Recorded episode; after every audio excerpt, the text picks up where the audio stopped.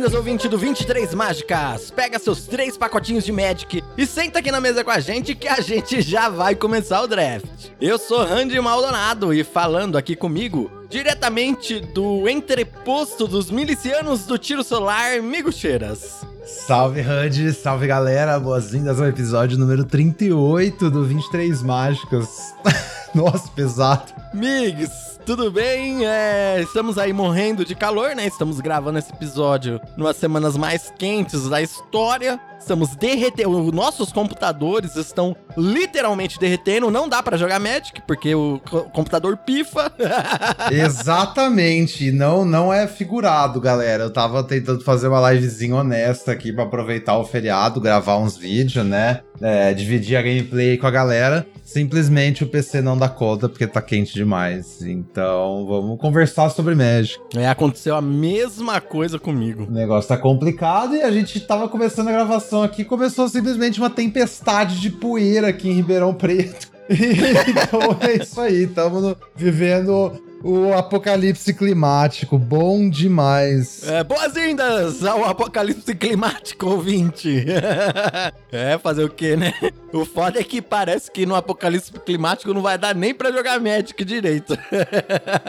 Exatamente, a gente não pode jogar joguinho e ainda tem que Nossa, continuar trabalhando Deus do mesmo livre, jeito. Meu oh, Deus. beleza. Enfim, vamos conversar então um pouco de cartinhas, né, pra gente desestressar um pouco. E é, antes da gente começar nosso episódio, eu queria lembrar você, ouvinte aí, que você pode ajudar muito o nosso trabalho aqui como? Ranqueando esse episódio aqui, esse podcast, no seu agregador de áudio. É só ir lá e dar cinco estrelinhas, dar um coraçãozinho, qualquer coisa que seu agregador de áudio puder, ah, para ajudar a gente a ranquear melhor aí nas posições dos podcasts. E você pode também compartilhar esse episódio, ajuda bastante. Tem gente que tá conhecendo agora o nosso trabalho. Eu tenho certeza aí que tem bastante gente que quer aprender a jogar limitado, que ainda tá um pouco inseguro, que vai aproveitar bastante aqui o conteúdo do podcast também. Ah, e lembrando também que você pode apoiar financeiramente também, né? O 23 Mágicas aqui no apoia.se barra VTM. Lá a gente vai estar tá soltando os episódios adiantados pros apoiadores. Então, assim que eu acabo de editar, eu já lanço lá. E, Migs, eu tenho uma surpresa aí pros apoiadores, hein? Estou produzindo um programa aqui especial, pra, exclusivo para os apoiadores aí, que em breve eu vou soltar, hein? Então se você aí que ainda não apoia a gente quiser ter acesso a esse conteúdo exclusivo e maravilhoso, você apoia a gente. Esse também você pode apoiar o Migs, né, Migs? Apoia.se barra Migucheiras, para uma das melhores comunidades de limitado do Brasil. Também é onde o pessoal, a gente joga draft junto lá. Pô, é legal demais estar tá sempre compartilhando os decks, os piques, Pô, Randy, uma das melhores aí, você me ofendeu, né? Aquelas. Não, mas é isso aí, galera. Amigo chat, especialmente começo de, de, edição, assim, é muito da hora, né? Geral compartilhando lá os troféus, se ajudando a montar os decks e tal, discutindo os piques. É muito, muito massa mesmo. É, colhem com a gente. E, inclusive, amigos, tem muito vídeo aí seu já programado pro lançamento no seu canal. YouTube, é, o canal Migo Cheiras no YouTube e na Twitch. Você, quando dá, tá jogando lá, né? Quando seu computador para de explodir, não, não queima, é, você tá jogando lá, né? Exatamente. Eu vou tentar hoje à noite gravar uns vídeos, né? Porque à noite vai estar. Tá 34 graus ao invés de 39, talvez eu consiga produzir um pouco. É inacreditável que a gente tá falando isso, né? eu, vou, eu vou gravar à noite porque vai estar tá só 30 graus. é, exatamente. Nossa, Meu enfim. e se você que tá ouvindo aí a gente também quiser mandar uma cartinha aqui e contar a sua experiência de derretimento, você pode mandar uma cartinha para 23mágicas.gmail.com. E a gente recebeu aqui, Migs, uma cartinha do Caio de Carvalho, olha só. Opa, manda pra nós. Caio de Carvalho ele tem um canal no YouTube chamado Bolt na Bird. Inclusive, ele tem um vídeo lá falando sobre counters. Recomendo bastante, eu gostei desse conteúdo aí. eu comentei no vídeo, né? Ele falou muito suspeito você ter gostado desse vídeo. é, meu counter, é claro, né? E aí ele mandou aqui pra gente assim, ó. Fala, Randy e Migs. Sábado eu fui jogar um prezinho ouvindo os episódios, montei tudo na moral, mas olha, o dia ruim. Montei um Golgari maneiro para explorar sacrifício, matar os bichos do adversário, mas as cartas que eu botei para vir e fechar o jogo não vieram nenhuma vez. tomei um lindo 1-3, perdendo todas de 2-1. Mas a vida que segue, né? Me lasquei, me diverti, mas ainda assim, seu conteúdo ajudou demais. Se não, seria muito pior. Muito obrigado pelo conteúdo, um forte abraço. Pô, da hora, valeu demais, Bolt na Bird. Espero que você tenha se divertido pelo menos, né? Que é o mais importante aí do, do pré-release, jogar edição e tal. E massa, pô, feliz que a gente tá ajudando. E normal também, tipo, lembra que tem a variância, né? É, exatamente. Selado já tem uma variância e começo de edição também. Nossa, é muito difícil, né? Até engrenar assim. Tem edição que é mais simples, mas tem umas mais complicadinhas, tipo essa também. Parece que tem muita coisa rolando, né? Então até a gente se encontrar aí, mas pré-release é ambiente casual, né? Sossegado. A ideia é que todo mundo tá lendo as cartas a primeira vez ali mesmo. Então, pô, massa demais. Valeu pelo. Valeu pelo, pelo carinho, é relato. é isso mesmo. Todo mundo tem dia ruim. Início do formato é normal também. Continua aqui com a gente, a gente vai juntos aqui descobrindo, né? Tentando resolver o formato juntos. Bem, então de recadinhos é isso, mas nós temos aqui também um muito obrigado a novas pessoas apoiadoras aqui do 23 Mágicas. Muito obrigado ao Felipe José Henrique e ao Rodrigo Leonel. Olha aí, meu grande amigo Leonel. Da hora demais, valeu, valeu, galera. Vamos que vamos, a gente se encontra aí no Discord da vida para jogar uns drafts juntos. Bem, então agora sim, né, amigos? Agora vamos abrir um pacotinho de Magic. Opa, foi pra nós. Hum, cheirinho de carta nova é bom demais.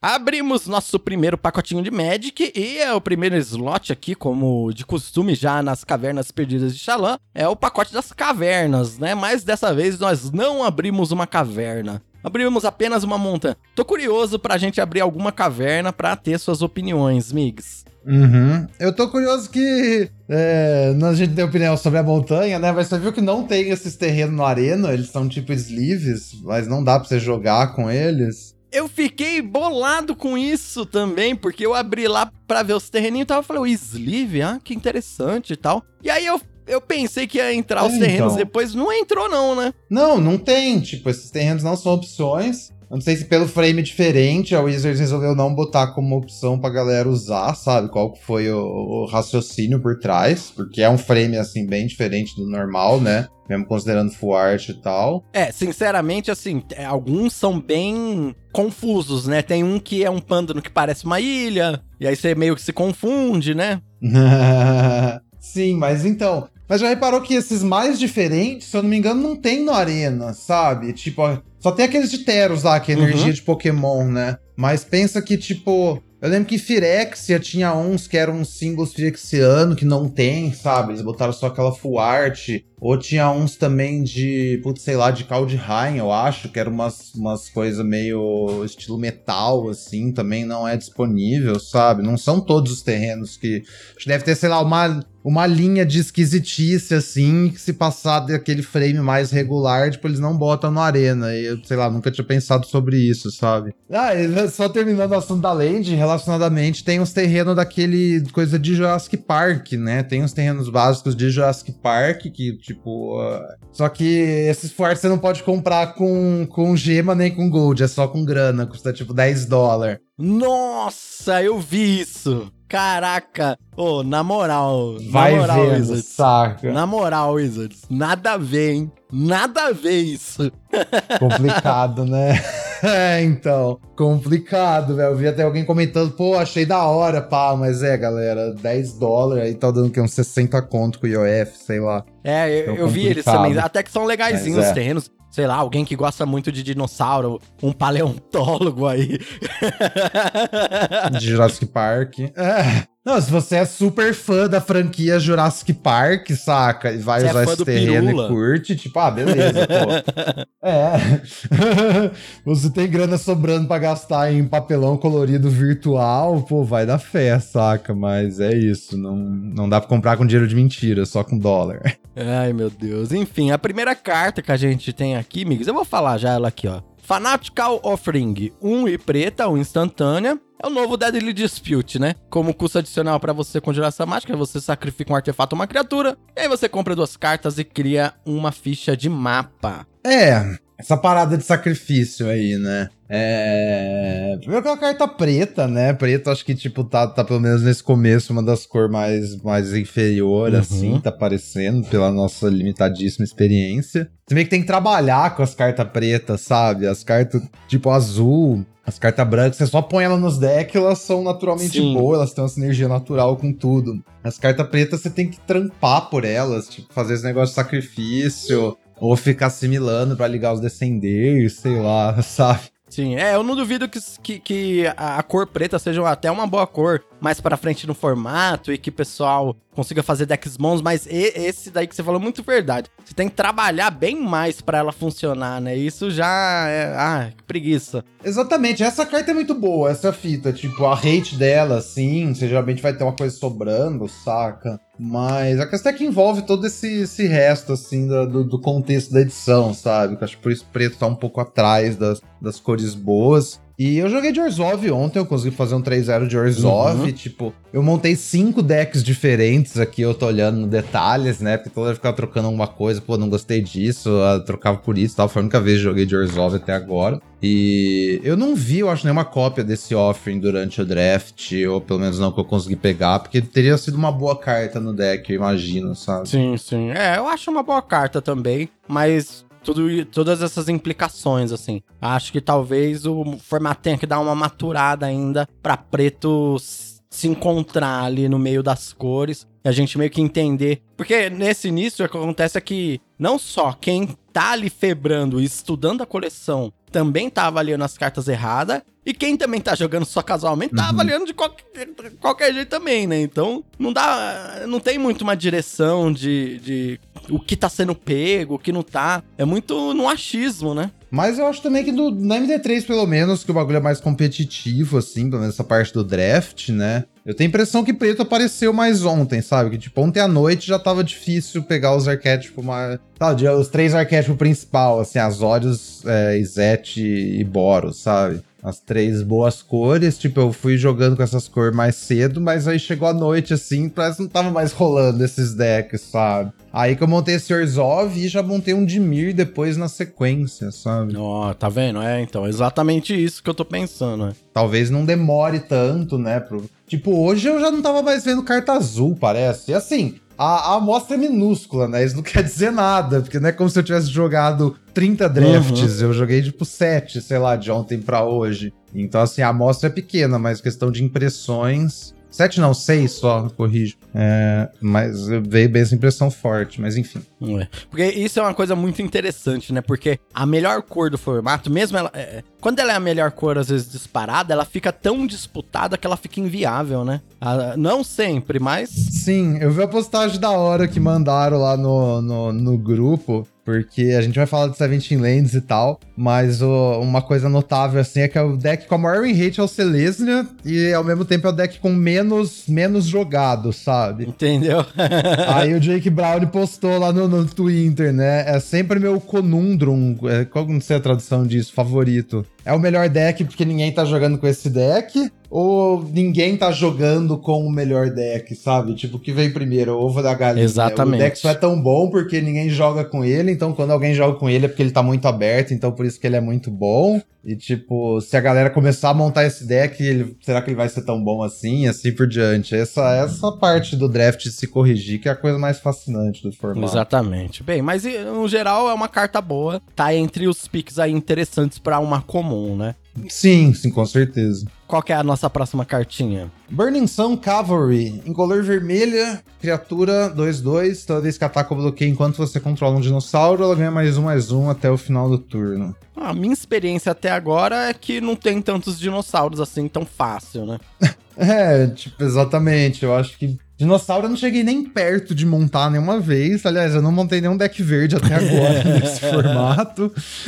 e tipo, e assim, eu acho que tem aquele negócio, a gente até comentou disso no passado, que dinossauro é um bagulho muito popular na nível casual, uhum. assim, e, e a galera quer montar o deck de dinossauro, né? Porque ele parece bom, só que as cartas boas de dinossauro são incomuns, sabe? Então, tipo, é impossível montar o deck na prática. E isso é uma carta vermelha, é um drop 2, beleza, só que só quer um deck de dinossauro. Tem absolutamente zero sinergia com, com artefato ou com virar coisa, com os, com os temas de verdade do vermelho, uhum. né? Então, nossa, mega filler. É, concordo plenamente. Mega filler. Se chegar um momento que você tá jogando num pod draft, a galera sabe que dinossauro é ruim, aí você esteja numa mesa que, tipo, uma vez de vez em quando esse deck vai estar tá aberto, você vai conseguir montar, sabe? Aí é um bom drop 2 pro seu deck, se for consistentemente um 2 mana 3, 3, né? Boa, boa consideração. Nesse ponto do formato, não faz nada. É, também acho isso. A próxima carta aqui que a gente tem é Over the Edge, um e verde por um feitiço que você escolhe um. Ou destrói artefato encantamento alvo, ou você. A criatura que você controla explora novamente. É, então, assim, um, carta de side. Olha, eu tô bem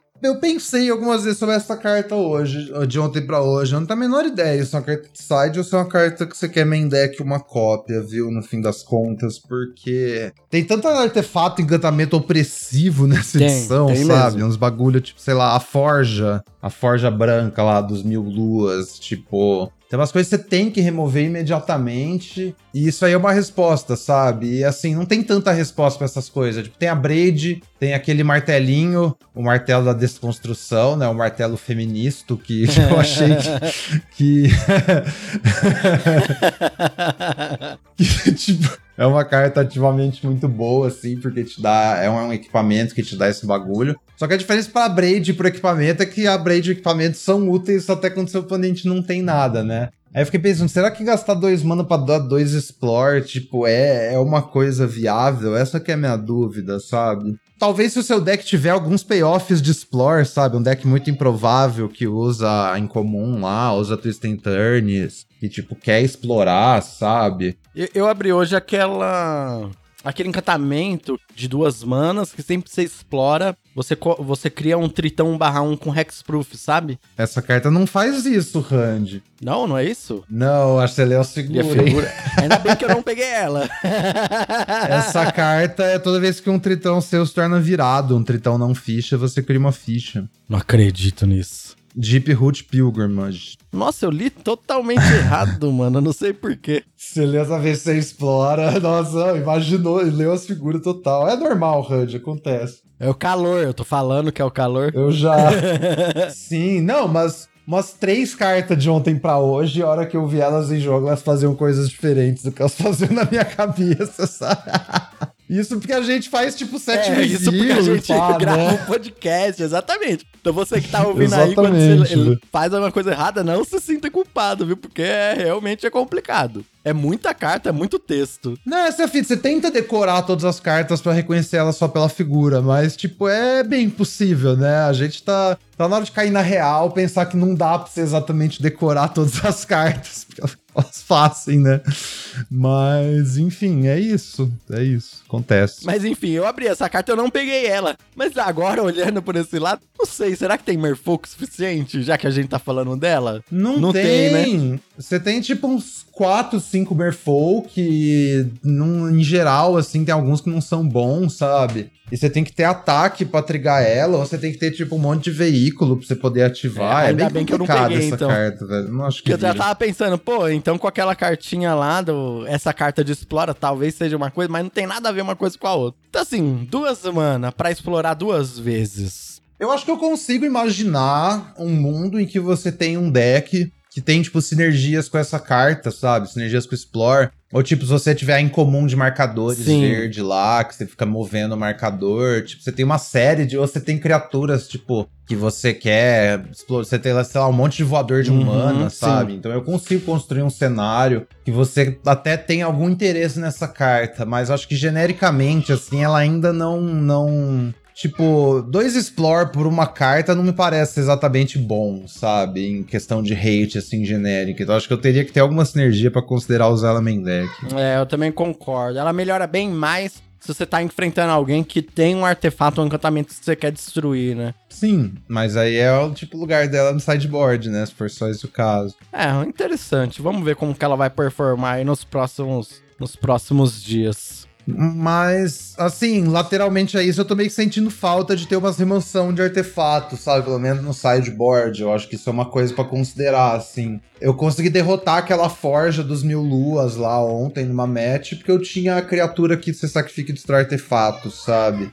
Então, eu acho que pelo menos alguma coisa pode ter artefato, você tem que ter acesso ao side, até duas, se pá, porque tem algumas coisas muito pesadas. É, essa criatura que você falou é uma de duas mana, que acho que é o Desmantle alguma coisa, né? É, dois mana, um quatro, os artefatos do oponente entra virado, e aí você paga X, X uma, destrói todos os artefatos com MVX. No caso, é excelente contra fichas, né? Você mata todas as fichas por um mana só. Interessante. Dois mana, um 4. Eu fiquei pensando aqui, tem umas coisas meio defensivas nesse formato, né? Tem, tem mais de um 2 mana, um 4, tem mais de um 3 mana, 2, 4, uhum. tem umas paradas assim mesmo. Tem a Nimpacal, 3 mana, um 5. Não, não é a Nimpacal. Eu fico confundindo a Nimpacal com a Calpacal, eu acho. A Calpacal, enfim, é os nomes complexos. Mas tem uma 3 mana, um 5 também. Bom, próxima carta é Screaming Phantom. Duas pretas, dois, dois voar, toda vez que ataca você mila um card. Essa eu vi em jogo e só me pareceu ruim. Então, eu vi alguém comentando, eu não lembro quem, que se você tiver um deck de Descend, que tem, tipo, vários payoffs de descender, isso é uma carta que fica até consideravelmente jogável, assim, sabe? Tipo, é, um faz sentido. alguma coisa assim.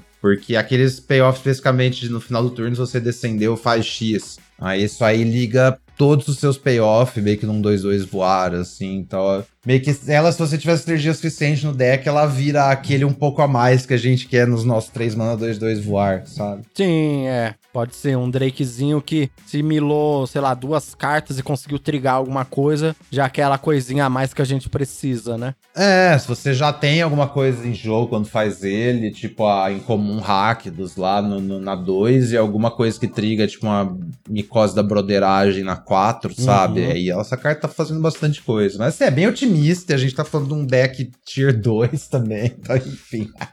é, então, é que nem eu falei, às vezes que eu vi em jogo não foi bom, mas também os decks não estavam uhum. muito bem montados nesse sentido, né? Talvez é, exista um espaço. Vixe, agora pesou. Agora Tinker Stout. Dois e branca por um artefato. Quando entra no campo de batalha, você cria dois gnomos e pode pagar uma branca e sacrificar Tinker Stout e ganhar três de vida. Essa é a famosa Retangolândia. Essa é a famosa. Três retângulos por três mana, teoria de retângulos a todo vapor. Nunca saia de casa sem um gnomo. É, sim, muito bom. Leva dois só pra prevenir. e uma fudizinha também. Mano, Tipo, é uma bolsa que tem dois gnomos e uma comida, sabe? É muito massa. Bolsa da mamãe. Aham. Uhum. Mas é, pô, sei lá, uma das melhores comum branca. Essa carta tá jogando demais faz o seu miliciano ficar ali a todo vapor, né? Uhum. É, retângulos. Retângulos. uh, vamos lá. Envoy of Okinek Ahau. Duas brancas, criatura, 3-3. Você paga 4 e uma branca, você cria uma ficha de gnomo 1 barra 1. Então, essa carta eu vi em jogo algumas vezes também não me pareceu bem. Será que existe um deck defensivo que você vai ficar usando isso de mana sync?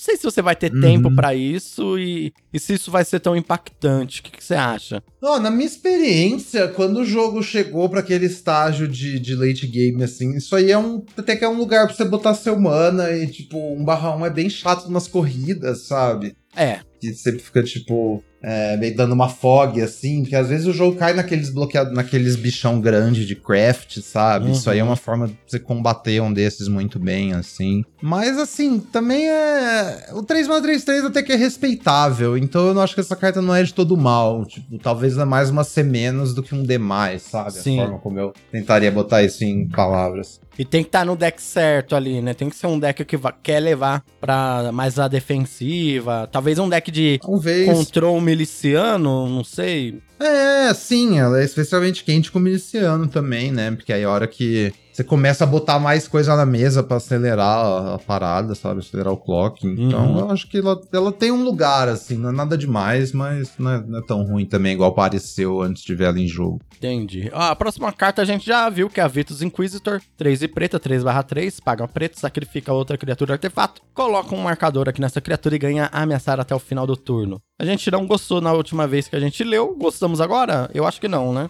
Ah, não acho que melhorou muito assim, não. Eu vi ela em jogo, até pareceu um pouco.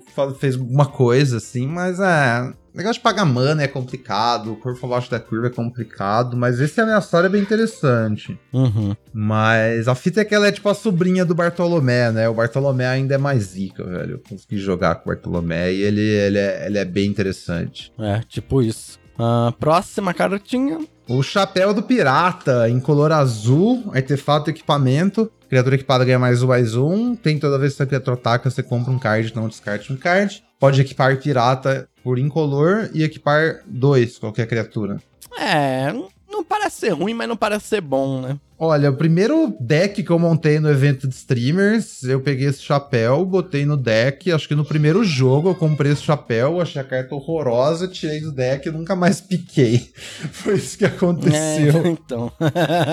eu até vejo um mundo que você tem um deck que queira, isso aí triga o seu descend, né? Enche seu cemitério, te dá looting, mas tipo, eu acho que o custo de mana, assim, ele é meio Clunker City pra equipar e tal. Eu não, não gostei muito, assim, não. É, também acho que tá um pouco abaixo do que você quer. Mesmo assim, ah, gastei três manas para esse efeito, né? Com três manas, acho que tem outras Sim. cartas que você vai conseguir aproveitar melhor. É, tipo isso. Achei bem, bem baixo impacto, é fi. Próxima carta é Soaring, é, Soaring Sandwing. 4 branca branca, 3 barra 5 voar, é um dinossauro, e quando entra no campo de batalha você ganha 3 de vida e tem é, reciclar planície, duas incolores. É, eu montei um Reanimator ontem, Randy, bota fé.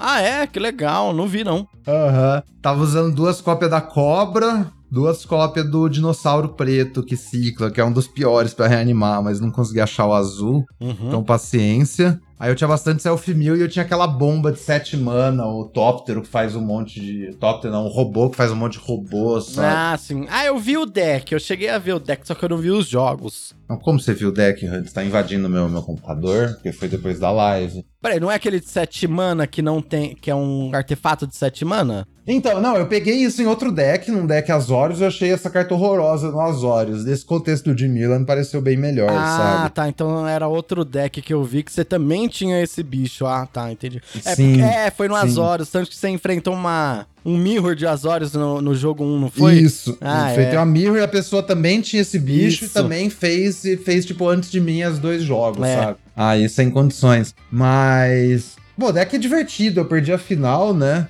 Eu tinha também uma sinergia da hora que era a Sahili com um chupacabra, sabe? A Sahili, eu tava splashando a Sahili. A Sahili é, é tipo cê, um Kikiji, que ela faz cópia das coisas. mostrou o deck na live, Migs.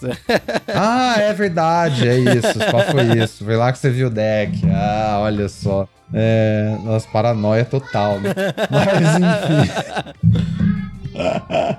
Mas enfim, é... mesmo assim, tipo, reanimando as paradas por valor, sabe? Você não precisa reanimar o seu, seu dinossauro 5-6 pra você ficar feliz com a cobrinha. Tipo, rolou um jogo que eu tinha a chupacabra, eu troquei a chupacabra e reanimei ela com a cobra, sabe? Matei outra coisa. Aí. Ontem eu vi o Sam Black jogando, ele tava fazendo umas recursão assim, disgusting, velho, com a bastante self-mill e duas cópias também daquela instantânea que você mila duas, devolve duas. Aí ele tinha várias chupa-cabra também, então o bagulho ficava devolvendo coisa blá, blá, blá, blá, blá. Então eu acho que tem uma coisa nesse espaço, sabe? De, de Mir mais lento, assim. Eu também acho. Eu acho que eu tava vendo, jogando junto com. Eu acho que era o Leonel o Pedro de Sá, uma das pessoas apoiadoras lá do seu do seu Apoia-se. A gente tava jogando junto. E a gente pegou um oponente também que tava com um deck com chupacabra e cobrinha. E essa interação de usar o chupacabra, aí, sei lá, sacrificar o chupacabra ou trocar o chupacabra. Uhum chumpar e depois reanimar de novo. É uma interação muito legal. Tem um espaço aí sim, sim. com certeza.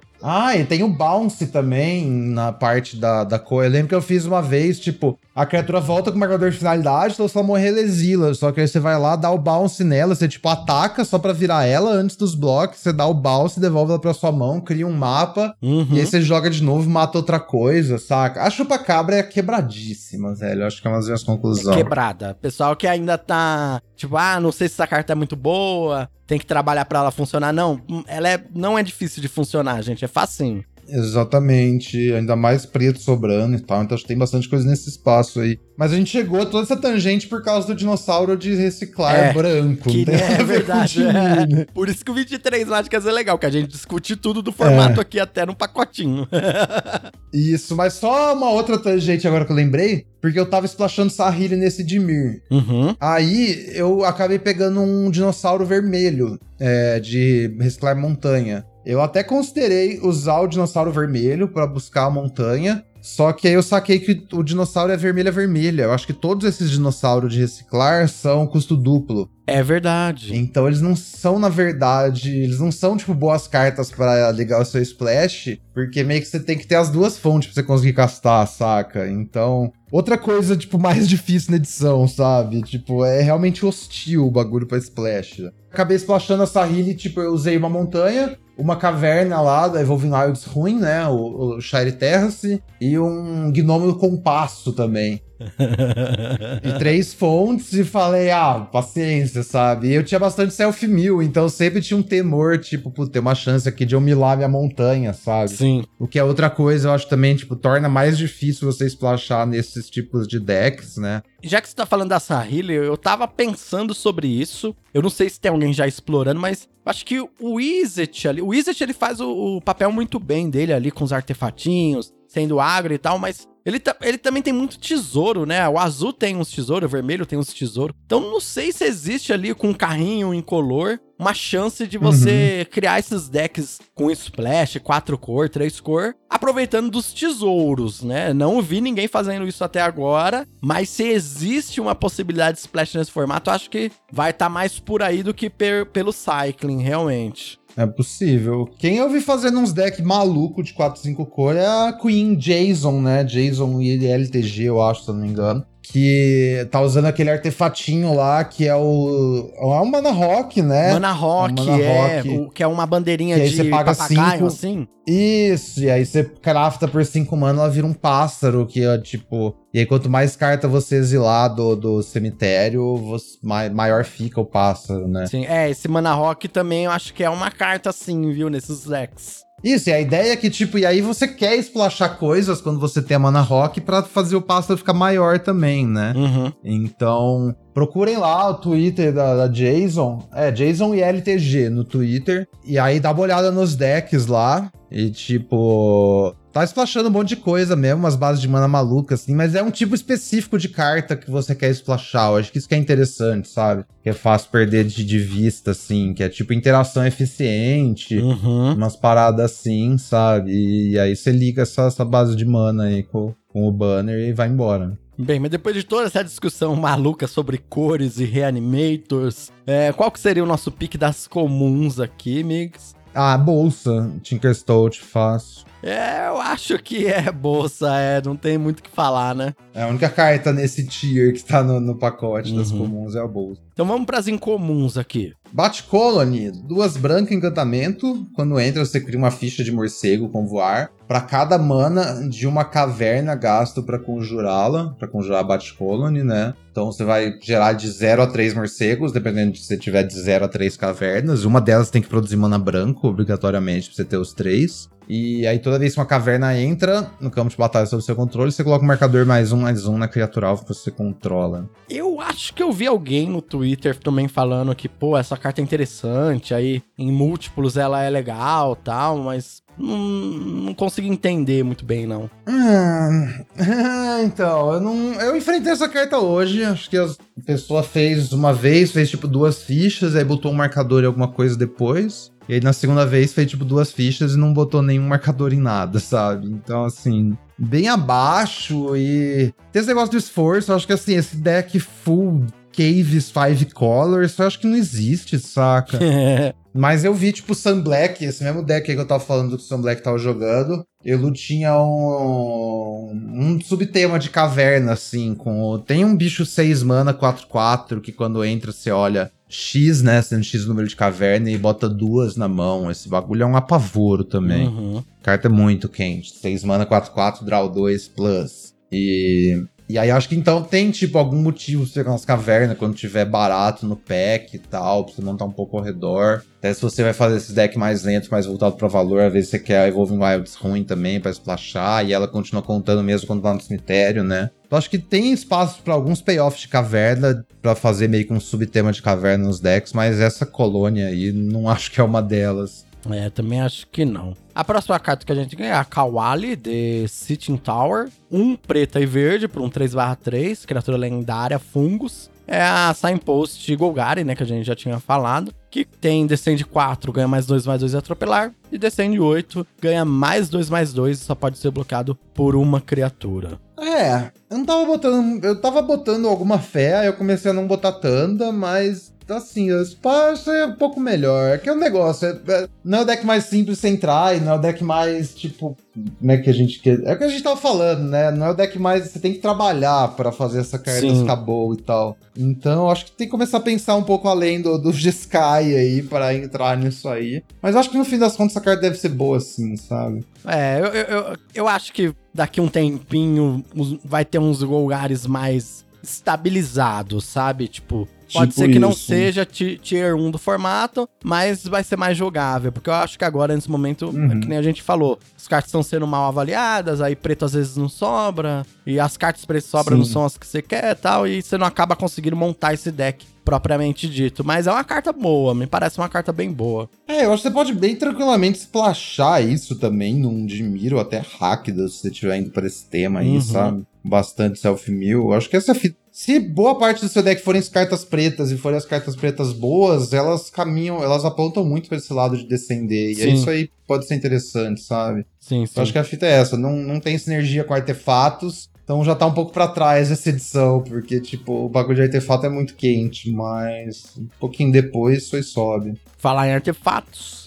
Enterprising Scallywog. É um nome engraçadíssimo em português também. É, em cor vermelha, é um Goblin Pirata 2-2. Começa a sua etapa final. Se você desceu esse turno, você cria um tesouro. Essa carta é interessante, que ela me parece até boa. Mas eu acho que, pelo menos nesse momento, tem tantos outros drop 2 tão bons que tá até difícil de, uhum. de preencher. Pelo menos para o que eu tenho visto, tem sobrado ainda. Tipo, militia, aquela, o tritão que explora quando entra. Aí, tem, sabe, tem uhum. muito, bastante drop 2 interessante, né? Como é que você acha que essa carta fica aí no meio dessas outras cartas? Especificamente no deck Zet, esse é muito bom, viu, Randy? Uhum. Eu acho que assim, nos outros até ok, mas tipo, quando você tem a Capitã Tormenta especificamente. Ah, sim. Isso aí acho que fica muito quente, porque é um pirata que faz potencialmente um tesouro todo turno, sabe? É, a Capitã Pirata com isso, com o carrinho, com a picareta, é embaçado. É.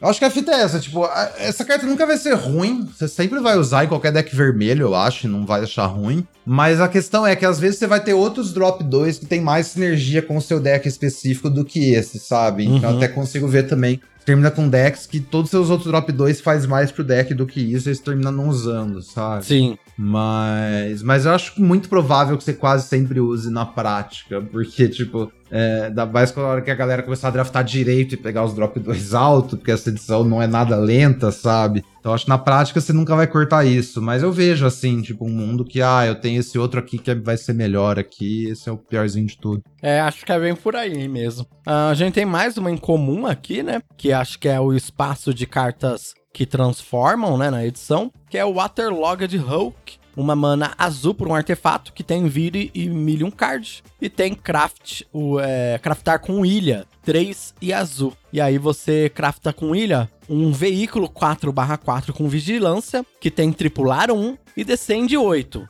Então, se tiver 8 permanentes no seu cemitério ali e tal, essa carta não pode ser bloqueada. É, nossa, eu joguei com essa carta num deck, tá lá no YouTube já, inclusive, e eu adorei essa carta, é super divertida. Agora, se ela é boa mesmo, eu não tenho tanta certeza, sabe?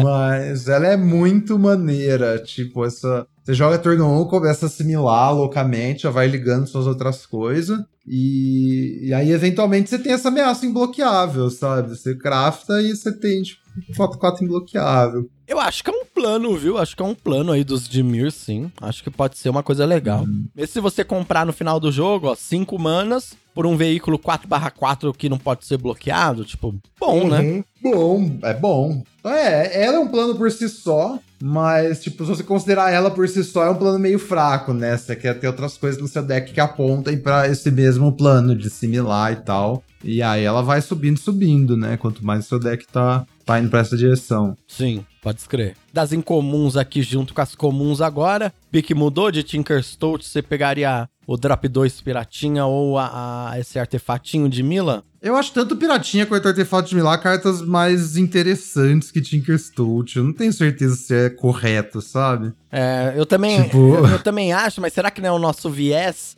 por elas serem comuns? Exatamente, sim, eu acho que é bem provável. Acho que provavelmente Tinker Stout é tipo o pique certo dessas. Mas é porque é aquele negócio. O Scalywog e, o, e, o, e a gôndola aí tem um, tem um teto muito mais alto, velho. Essa é a fita, Sim. né? Enquanto que o Tinker Stout é aquilo, não, não vai mentir para você, né? claro que vai ter decks que você vai usar o Tinker Stout melhor e tal, mas o chão do Tinker Stout é mais, muito mais alto que dessas duas cartas. Sim, é, eu, eu concordo também com essa análise, é bem por aí mesmo. Eu acho que eu iria com Piratinha, sabe? É, depende do, do mood, né? Mood pra se divertir, sabe? Pega, pega o submarino. Uhum. Agora você quer estar no, no Arena Open, é, vai Tinker Stoltz, é o melhor mesmo. E a rara, Souls of the Lost, em color preta, com um custo adicional para conjurar essa mágica, você descarta um card ou sacrifica uma permanente. Não é só dois mana, né? E é uma estrelinha barra estrelinha mais um, e a estrelinha é o número de permanentes no seu cemitério. É a Fathomless Descent. É.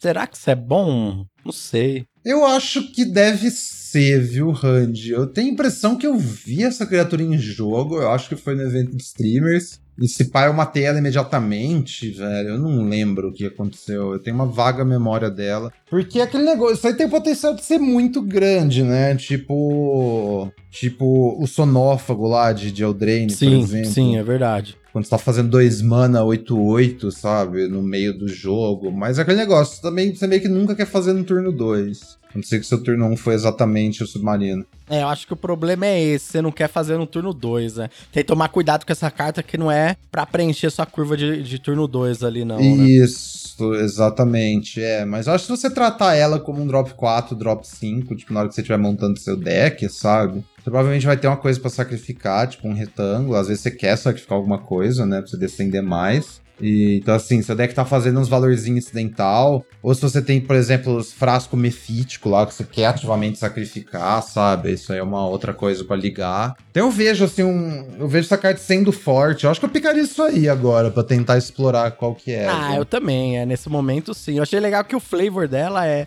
Do You Remember Us, né? Mas poderia ser também Sim. Don't You Forget About Me, que seria bem legal. Ai, ai, bom demais. é assim, eu vejo, tipo, eu, aquele negócio, Tinker Stout é mais provado que isso, mas eu vejo muito que essa Souls é bem bom. Vamos ver que a gente vê uns dados no, no site favorito. Bem, é isso aí. Você que tá ouvindo aí, ó, manda pra gente quais seriam os seus picks, se você faria algo diferente e as suas considerações sobre as cartas aqui. É, lembrando que eu vou tentar colocar aqui o print na descrição. Se não der problema lá no site, né? Você vai que o servidor hum. deles derrete também. Mas se não, eu jogo lá é. também no Twitter e no grupo aqui do 23 Mágicas. Bem, Migs, então, assunto principal?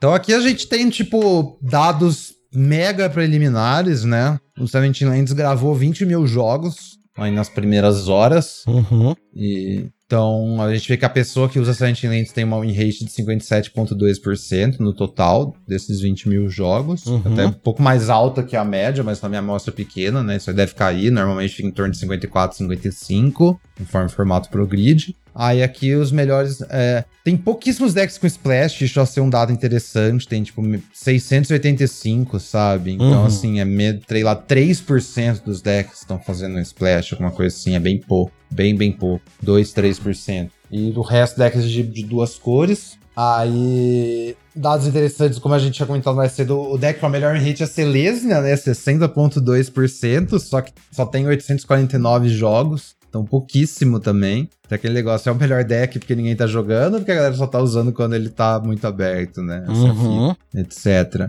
Aí, outros decks aqui com a rate alta. Logo atrás do Selesnya a gente tem os três decks Jeskai, que é o que a galera aí tá, é o consenso, eu acho, geral, assim, que são os melhores decks agora. Uhum. Izete com 59.9, Boros com 59.5 e Azorius com 59.2. Todos ali tem na faixa dos 2.600, 2.800 jogos Uhum. Contados, né? E acho que essa fita, esse tema de artefato aí, que é um negócio muito bom, né? Que tá nessas três cores, meio que as três cores se importam com artefato, com retângulos. No caso, tem o negócio, os payoff de virar coisa, né? Então se importa com retângulo, e vários retângulos ligam seus payoff de artefato e assim por diante, né? Tudo casa muito bem nessas cores, eu acho. Essa é a, é a fita, né? Eu achei interessante também que a gente tem aí, né, os artefatos, o Jeskai aí como melhores e tal. E pelo que eu tô vendo aqui, a gente vai falar disso, as que estão indo um pouquinho pior são que tem cor preta no deck, né? O que é engraçado, né? Porque a gente acha que, sei lá, verde é a pior cor, mas será que é mesmo? Ou é, tem pouca amostragem? Aham. Porque Simic também tem uma amostragem muito pequena, né? Como é que estão esses outros aí? Sim, então, logo na sequência, a gente. Interessante, dinossauros, né? Gru É, então. tem 2.100 jogos, é um pouco menos do que esses três decks mais populares, mas tá com em rate de 58%, que ainda é um pouco acima do, do- da média, né? É, um bom Então, rate, né? Sim. E aí todo o resto depois já tá abaixo já. A gente olha pra todos os outros arquétipos, aqui os decks pretos, é, o que dá, tá melhorzinho aqui é Dimir, 56.6. Já é tipo quase um ponto inteiro abaixo da, da média. Hack dos 55, Orzhov 53, Golgari 54. Então, cada um vai baixando. Então, na ordem, Dimir, Golgari. Não, perdão. Dimir, Hack dos Golgari e Orzhov, né? Caindo. Orzhov é tipo o pior deck no momento. E a gente tem o Simic com 54.3, também tá próximo do Golgari, assim, Golgari e Simic bem, bem similares. Aí, claro, amostragem pequena, tá, galera? Pra Rakdos, pra Dimir, pra Golgari, a gente tem tudo menos de 2 mil jogos, tipo, mil e pouco, assim. Então também ainda é tudo muito minúsculo. Mas eu acho que é bem, tipo, eu acho que assim, tem, tem espaço pro Selesnya normalizar, né? Vamos ver se ele fica tão alto ou não. Eu acho que a gente vai ver algum movimento ainda entre esses arquétipos do meio, né? Uhum. Mas eu acho que Azorius e, e Zet e Boros bem provavelmente vão ficar pro topo, assim, pelo formato todo, viu? Eu acho difícil. Não- especialmente quando a gente tá olhando o melhor de um aqui, né? E, e aí é mais difícil o formato dar uma maturada na fila da melhor de um, porque tem um monte de gente que não sabe exatamente o que tá acontecendo e blá blá blá. Aquela conversa de sempre, né? É, sim. É, por, porque você não deveria jogar melhor de um, né? Mas enfim, eu acho que continuando olhando a melhor de um vai ser bem difícil esses três decks caírem do, do topo.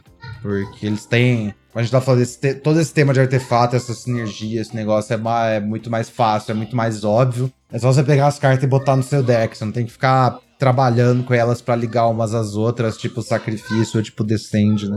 É, eu acho que é bem por aí mesmo. Não tem muito que. É, os dados estão pequenos ainda, né? A gente vai ter que esperar. Ah, o que a gente pode falar um pouco é da nossa própria experiência, né? A gente pode analisar aqui também alguns dados iniciais. Tipo, eu tava dando uma olhada aqui nas cartas que são melhores na opening hand e melhores na draw, sabe? E quais cartas que estão aparecendo ali e tal. Tipo, uma carta que, que tem aparecido bastante aqui no Seventh Lands é o Zoe- Zoetic Glyph, que é 2 e azul por encantamento aura, que encanta o artefato e transforma num 5-4, né? Só que quando é colocado num cemitério vindo do campo de batalha, você dá um descubra 3, né? Bem interessante essa carta.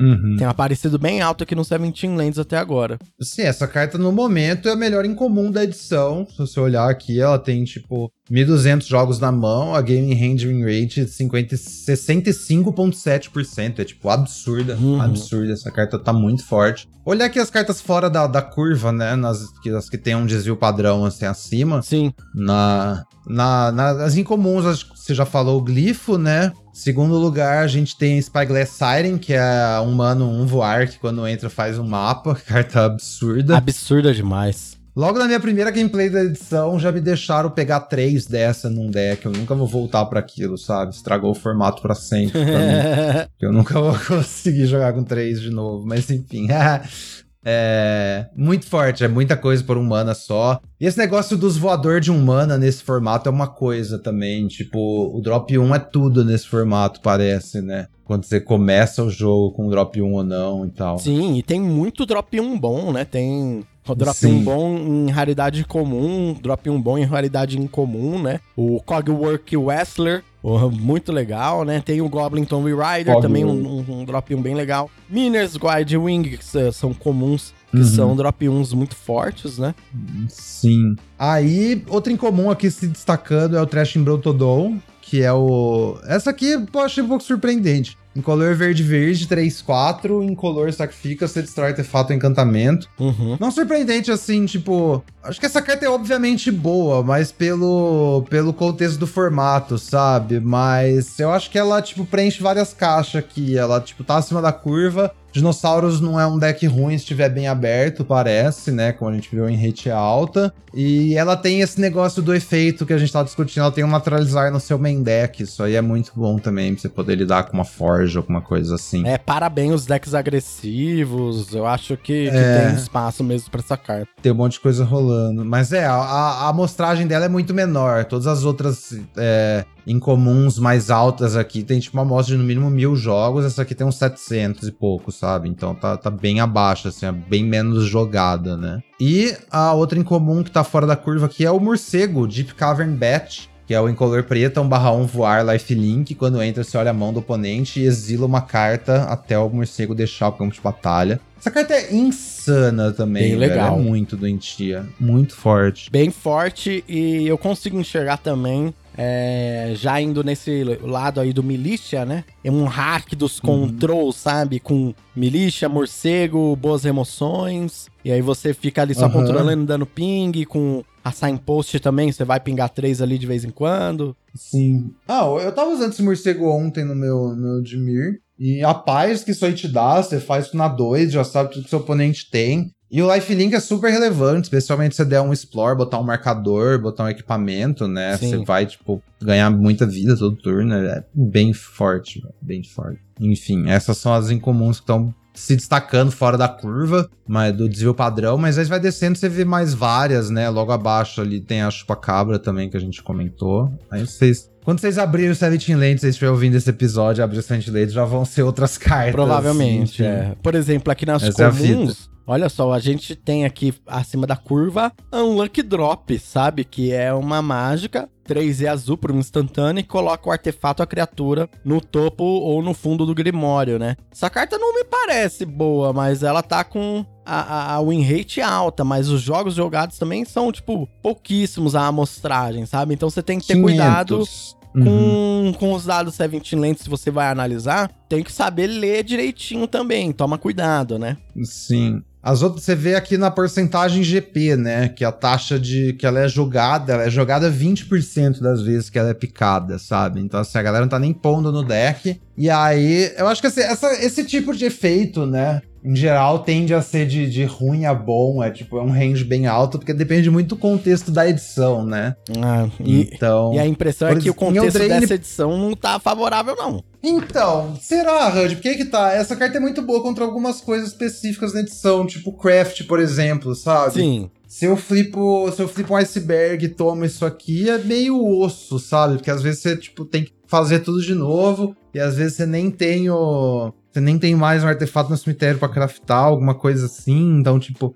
essa é a fita. Essa carta varia muito, né? Tipo, em Eldraine ela era injogável. Talvez seja uma carta de, so de, de side, não sei, porque. Talvez também. Porque tem outros decks que vão ter muitas criaturinhas pequenas, de, de, de pouca mana, uhum. que você gastar quatro mana para interagir vai, vai ser meio ruim, né? Então, Sim. assim. Mas um Sim. side realmente, talvez faça sentido. Você tá jogando com um deck mais defensivo, vai querer fazer um bichão. Aí você já acaba. E o bichão às vezes é uma ficha, né? Uhum. Eu acho que assim, uma cópia dessa carta não pode ser um ruim main deck, não, viu? Tipo, ainda mais depois que eu vi essa, essa, esse número aí, eu fui montar de mira, eu peguei um e usei. Teve jogos que eu tirei, teve jogos que eu deixei. Tem jogos que você até bota uma segunda, se pá, sabe? Então acho que assim, tem, tem algum espaço. Sim. Não sei se ela vai, tipo. Eu não acho, obviamente, que ela não vai sustentar no primeiro lugar aqui. É uma anomalia estatística, sabe? A gente tá olhando para as outras cartas, tem 2 mil, 3 mil, 4 mil jogos, essa aqui só tem 500. Então não acho que ela vai se sustentar no primeiro lugar, mas achei bem, bem, bem curioso, assim. Eu acho pra isso que serve os dados também, sabe? A gente não tá abrindo o Seventh Land só pra confirmar o que a gente já sabia e, e nem assim pra gente tomar o que tá escrito aqui como a verdade absoluta e draftar cegamente seguindo essas tabelas. Exatamente, sabe? é. A questão é que não é nenhum dos dois, é um equilíbrio entre os dois. A gente tem que, tipo, usar isso aqui como uma ferramenta para pensar em coisas diferentes, saca? E depois testar essas coisas ver se elas se sustentam ou não. Mas só o fato de, de eu ver o Unlock Drop aqui em primeiro lugar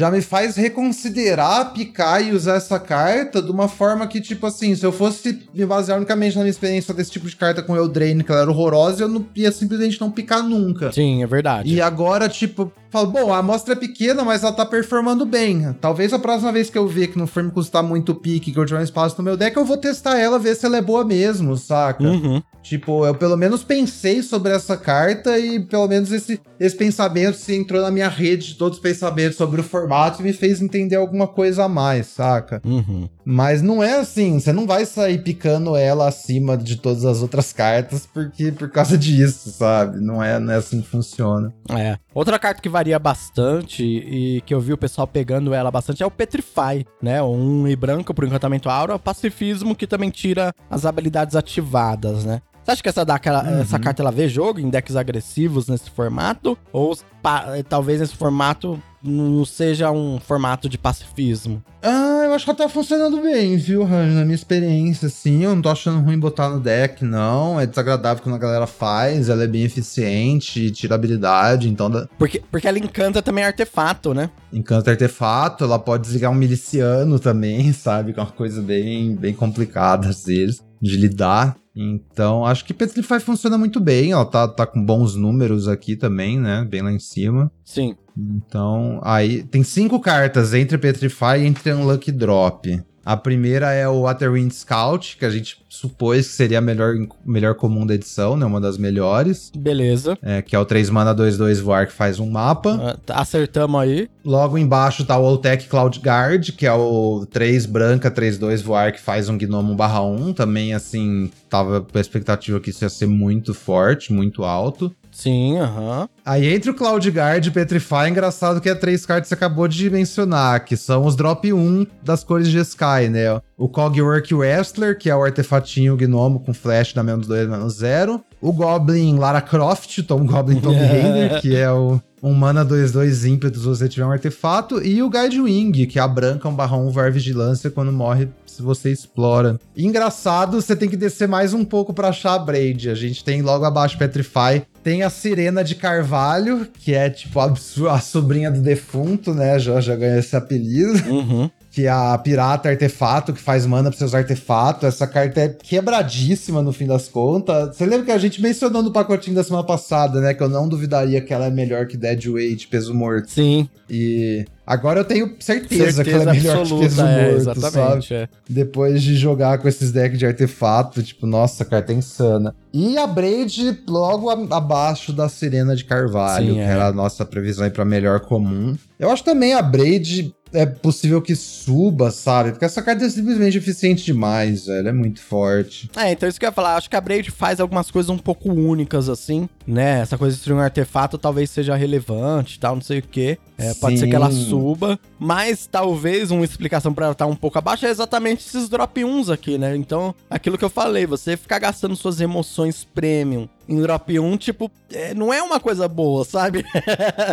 Sim, não é proposição vitoriosa, né? Aham. Você gastar sua emoção de dois manos num drop 1, mas é, os drop 1 são, são insanos, essa é a fita mesmo. Talvez por isso peso morto seja melhor. Mas a minha experiência com peso morto, com essas coisas que só dão 2 de dano, é que elas ficam mortas muita parte do tempo, muito rápido, sabe? O bagulho é meio esquisito, velho. Eu tava, tipo, cortando o peso morto do- dos meus decks ontem, sabe? Deixando o peso morto no side, assim, dependendo da partida. Tipo, é bem, é bem esquisito, Sim. velho. Por outro lado, quando você enfrentar esse drop 1, vai ser a melhor carta possível. Mas você tá na draw, seu oponente faz drop 1, você tiver um peso morto, pô, é muito bom. Sim. Mas, mas é, é ela, ela é meio esquisita, parece uma carta de variância alta, assim, spa. É, achei legal é, dessa edição até agora, porque em nível de comum, aparentemente a gente tem bastante opção. Pelo menos até agora, parece assim: tem aquele pacotinho que você vai abrir e você fala, nossa, não tem nada? Tem.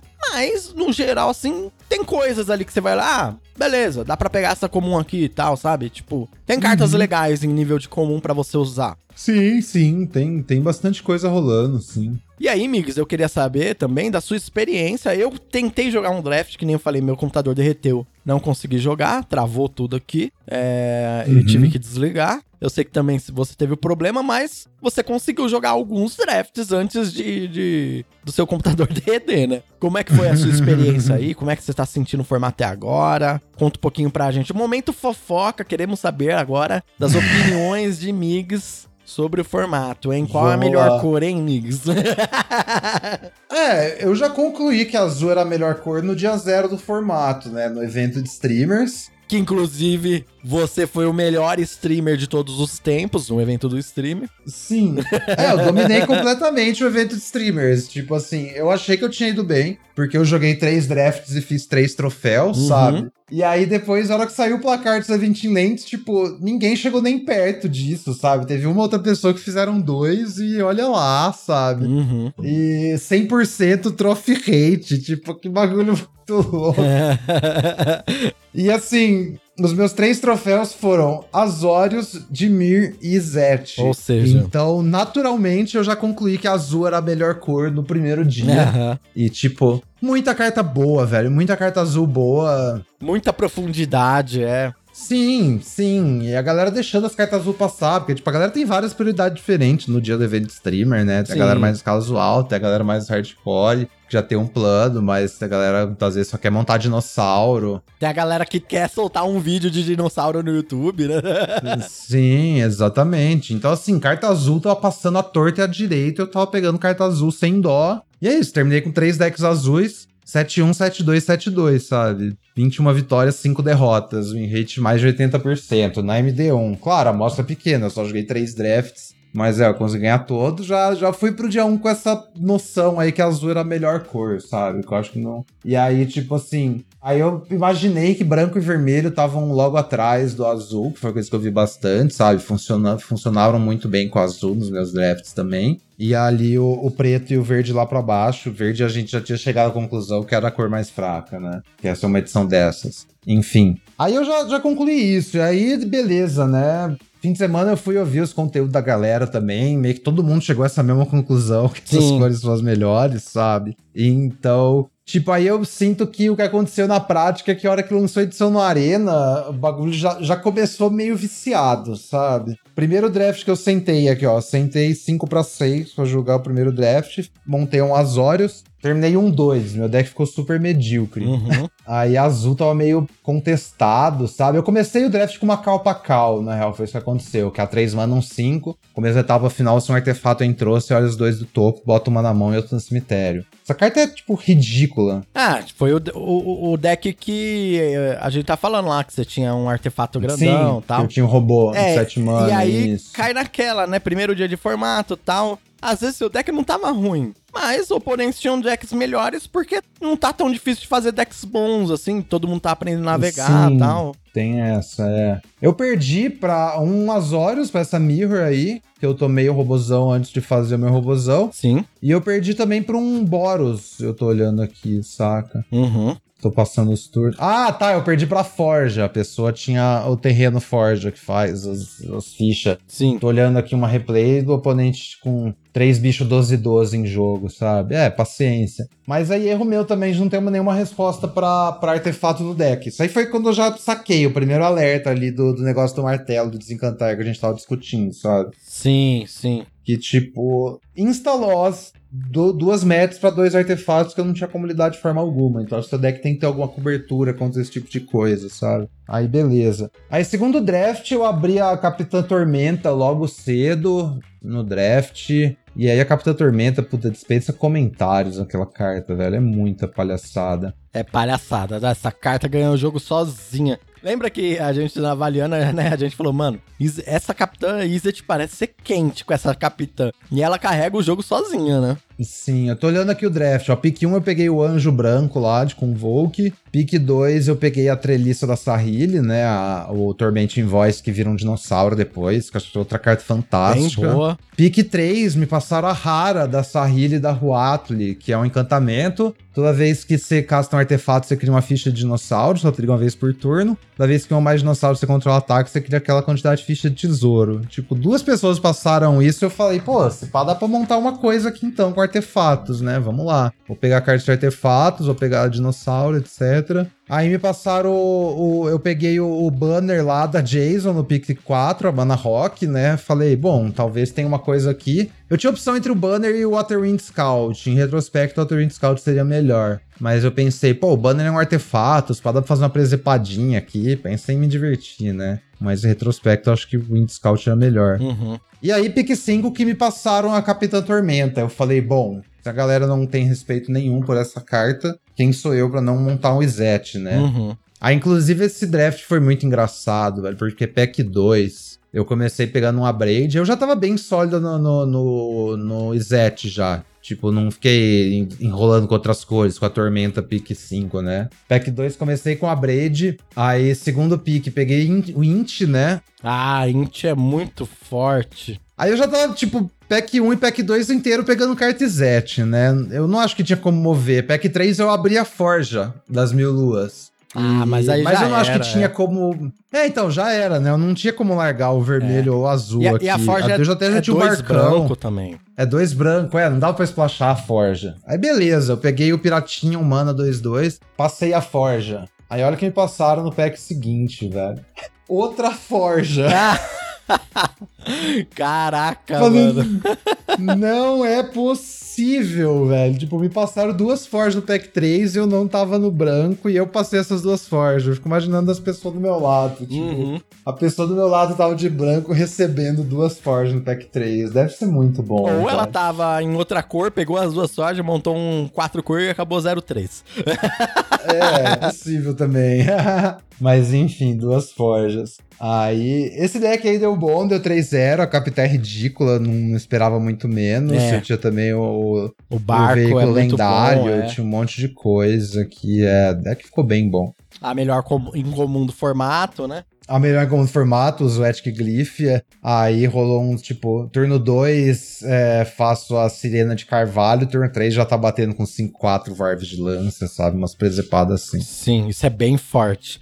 E, e, e não tem tanta interação assim, né? É, realmente é bem forte. Por isso que talvez, migas, agora, já que a gente comentou isso, por isso talvez eu acho que a cor preta talvez ainda tenha um pouquinho de chance de melhorar um pouco, sabe? Porque na cor preta tem umas interações, tem, é, por exemplo, essa coisa do turno 2 aí com a sirena e tal. Eu vi alguns jogos de Izzet, principalmente, em que acabavam, tipo, com uma criatura, sabe? Atacando todo turno, uma criatura bem e tal. E aí tem aquela faquinha que mata a criatura. Em contrapartida, tem jogos em que tem um monte de token, aquela faquinha é ruim, né? Então, assim, eu acho que deve existir ainda um, um jeito aí da cor preta talvez ser um pouquinho melhor. Não sei se eu tô sendo otimista, mas lá tem umas interações interessantes. Eu acho que o que tá acontecendo é que ela tá sendo mais draftada do que deveria. É igual, igual mais ou menos verde em Senhor dos Anéis. Aham. Sabe? Tipo, acho hora que a galera ajustar. é, quando ajustar vai ficar bom. E aí depois quando ajustar de novo, talvez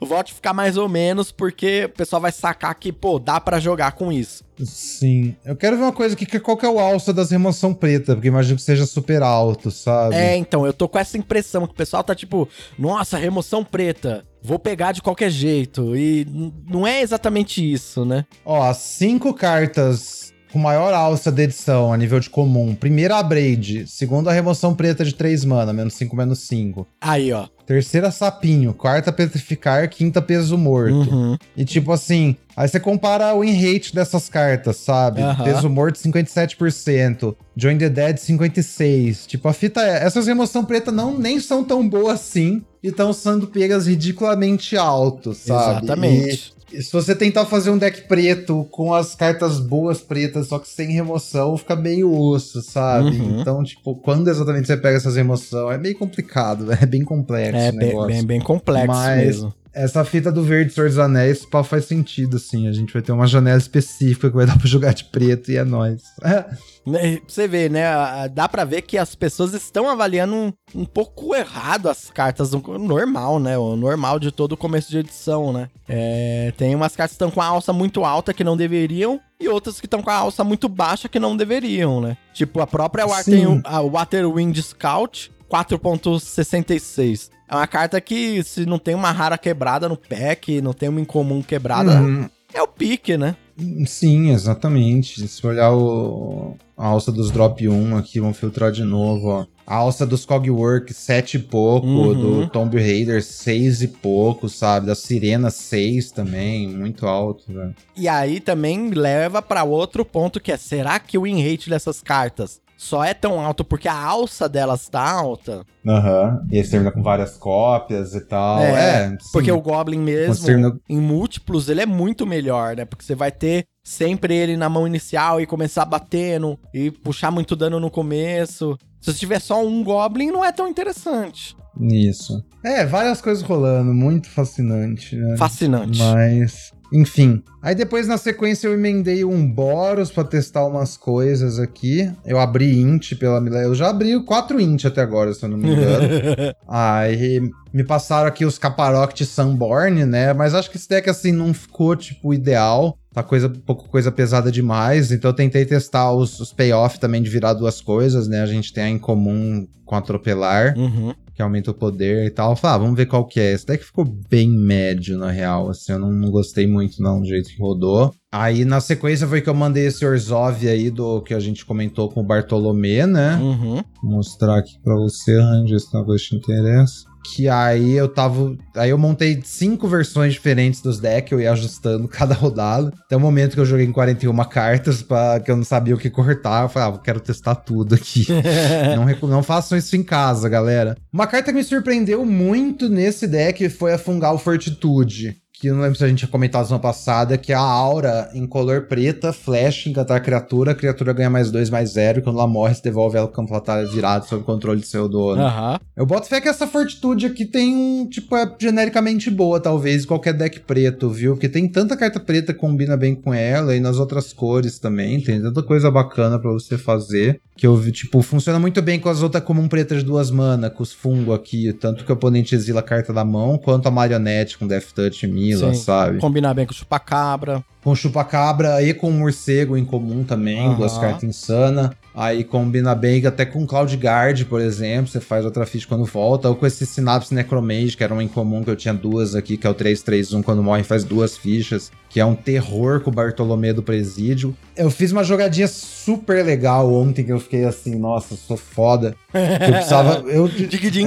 digidin. É, eu precisava, tipo, ontem eu fiquei com o Bartolomé em jogo, tipo, 10 barra 9, alguma coisa assim, 11 barra 10, tipo, o mesmo Bartolomé crescendo, crescendo. Aí o tio Bartolomé e tinha a aspirante, a gatinha que bota o marcador mais um, mais um. Uhum. Aí o que eu fiz foi, eu joguei a Fungal Fortitude na aspirante, uhum. Aí eu sacrifiquei aspirante pro Bartolomé. Aí ela morreu e voltou. Aí eu botei um marcador adicional do ETB dela e sacrifiquei ela para dar outro marcador, sabe? Então, tipo. Nossa, então foi um da gatinha, aí é, mais um do sacrifício. Mais um de dela, cada sacrifício. Aí mais um da gatinha, mais um do sacrifício. Quatro ela marcadores. É, tipo isso, sim. Então o Bartolomé cresceu pacas. Isso foi meio do combate, na real. Foi meio que com uma trick, assim, esse Fungal Fortitude, né? Com a carta tem flash, velho. Então no meio do combate eu botei três marcadores. E o Bartolomé também não tem. É instant speed, né? Não tem custo. É instant speed. Nossa, é muito forte. Custo, não tem limite. A gente tava em dúvida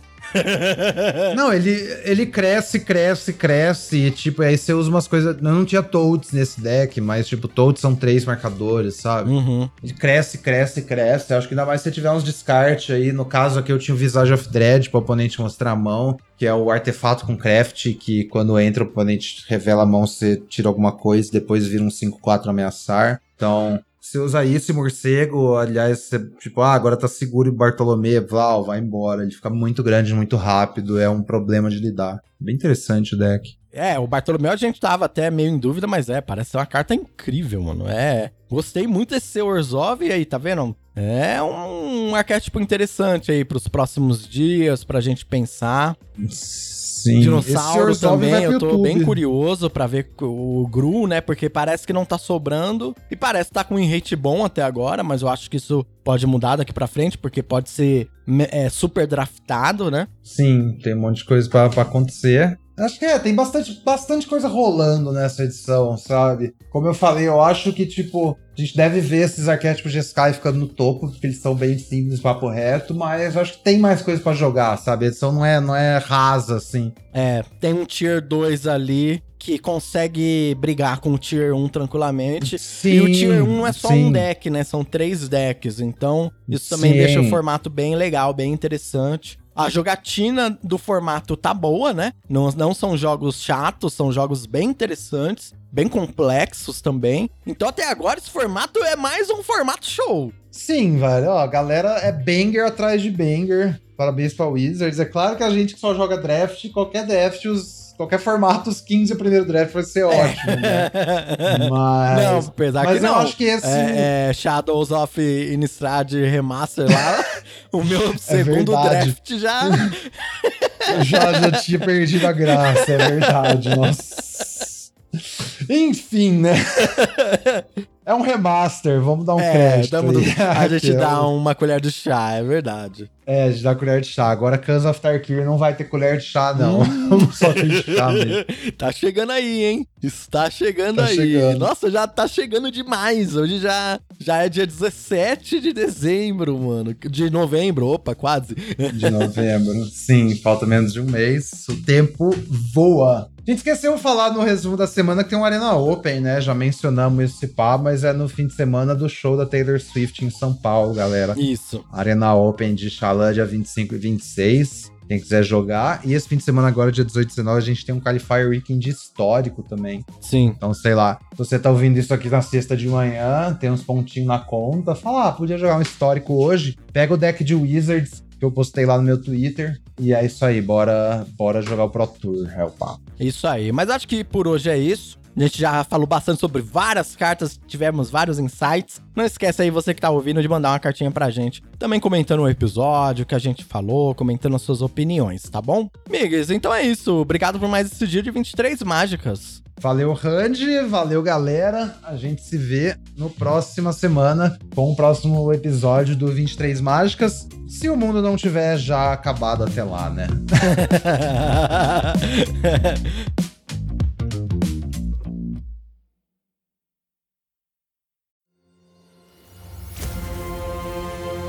Este programa foi editado pela Grimório Podcasts.